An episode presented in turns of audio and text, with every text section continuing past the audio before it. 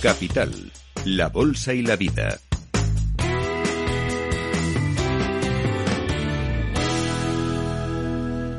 Diversidad ya no es una cuestión de géneros, sino de edades. Ahora mismo, por primera vez en la historia de la humanidad, en las empresas estamos trabajando hasta tres generaciones diferentes. Está empezando ya la Z a incluirse en el mundo laboral pero estamos también los baby boomers, que somos la generación saliente. Incluso las tendencias del mercado hacen que las edades de jubilación, como se retrasan, pues pueden incluso ampliar el número de generaciones que trabajemos en una misma empresa. Esto es un enorme desafío y también una gran oportunidad.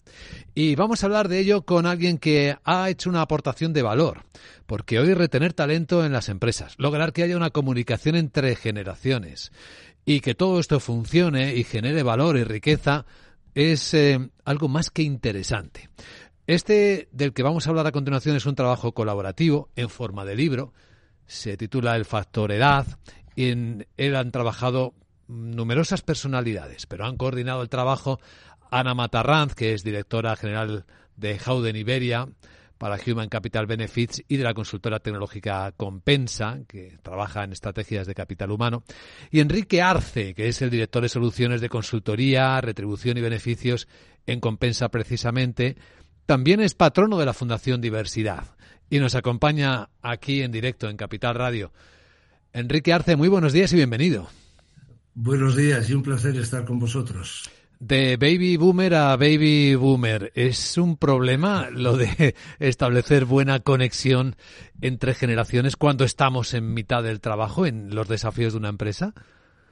Yo no tengo ninguna duda en que es un, es un precioso, diría hasta interesante y precioso desafío, porque las aportaciones de cada, de cada uno en cada momento pueden ser eh, fantásticas siempre y cuando haya primero, admiración de unos a otros, segundo, respeto y después una enorme capacidad para escuchar las aportaciones de cada uno. Estas seguramente que son las claves para acercarnos a, a, este desafío. Manuel Pimentel, la editorial es la que publica este libro, hace el prólogo. Manuel Pimentel es una figura, creo que de reflexión y de referencia para todos nosotros. Dice que el desafío es que esto se convierta en una obra de referencia para los directivos que están interesados en gestionar la diversidad generacional dentro de las empresas.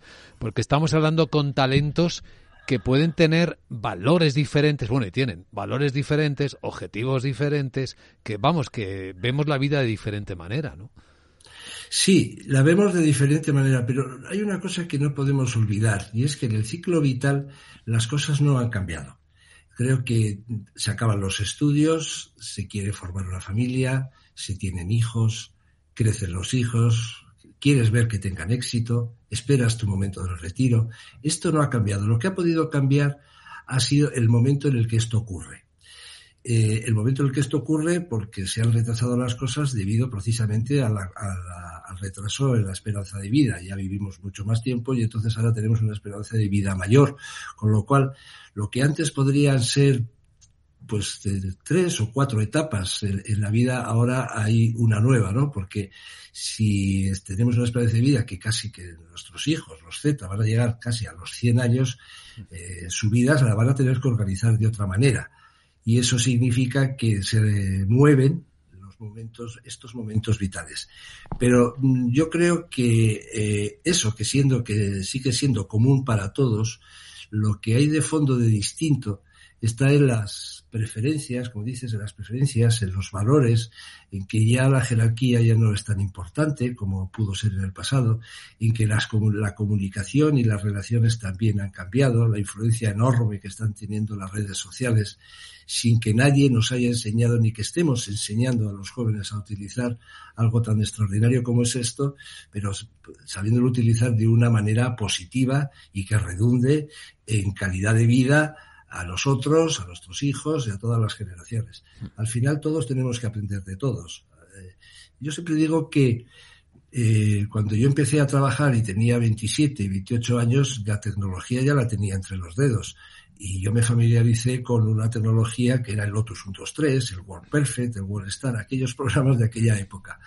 No me veo yo incapaz de seguir manejando la tecnología. Otra cosa es que la acepte tal y como me la están vendiendo.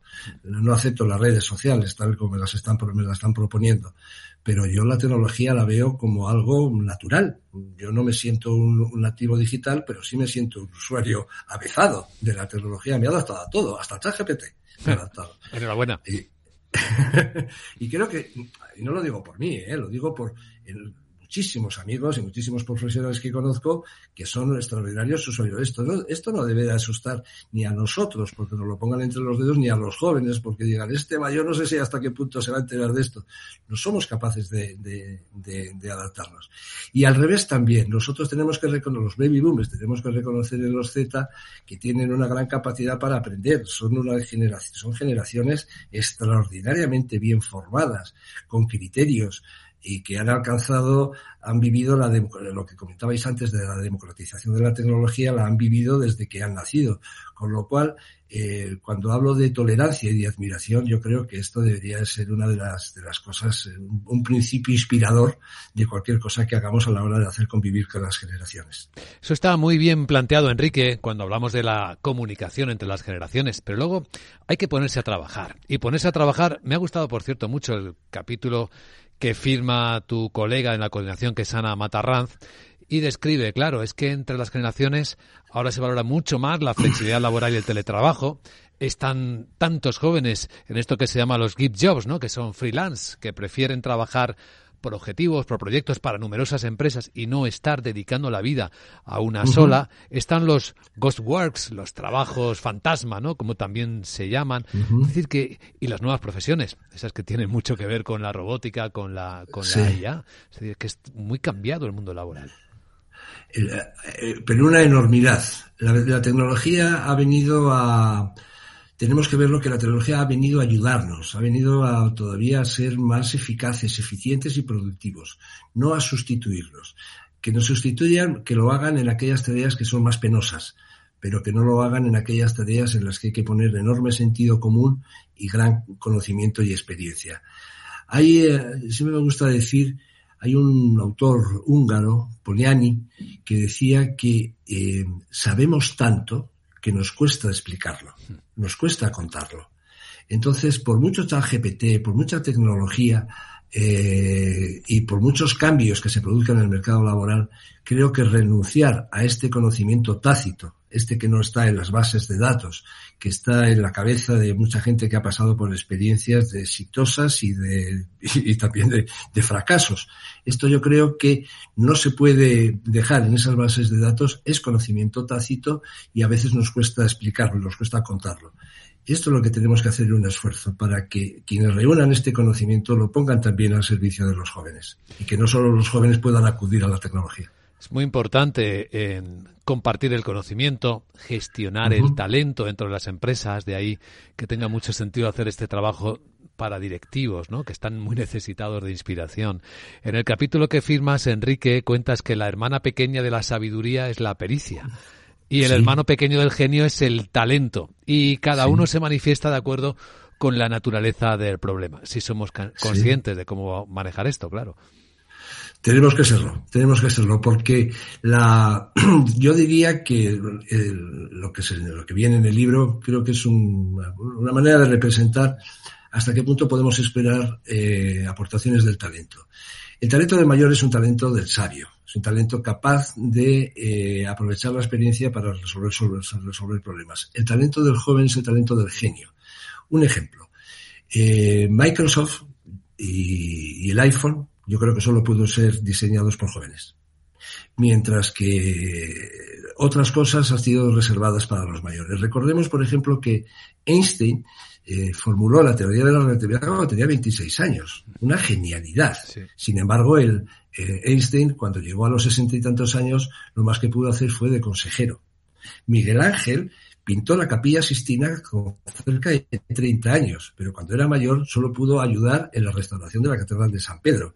Es decir, parece que el cerebro funciona de maneras distintas cuando tiene 20, 25, 30, 35 años que cuando tiene 55 o 40. ¿Por qué vamos a renunciar a unas formas y otras? ¿No pueden combinarse la sabiduría y el genio?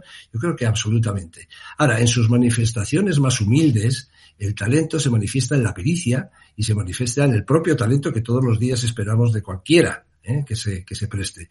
Entonces, la pericia igual es, la, digo yo, es la hermana menor de, la, de la sabiduría porque igual es propia de los más mayores, mientras que el talento, tal como lo, lo, lo, entendemos, esa capacidad para resolver un problema cotidiano, pero que requiere de inspiración y de que requiere de genialidad, eso es más propio del joven. Así que tenemos cuatro formas en las que se manifiesta el talento. Bueno, tenemos que hacer esfuerzos, tanto los que nos dedicamos a los recursos humanos como los padres que se dedican a cuidar a sus hijos, todos tenemos que tener en cuenta que el talento se manifiesta de estas cuatro maneras. Pues Enrique Arce, muchas gracias por este trabajo y por compartir estas reflexiones en Capital Radio. Un saludo cordial. Ha sido un placer. Un saludo. Hasta pronto. Capital, la Bolsa y la Vida.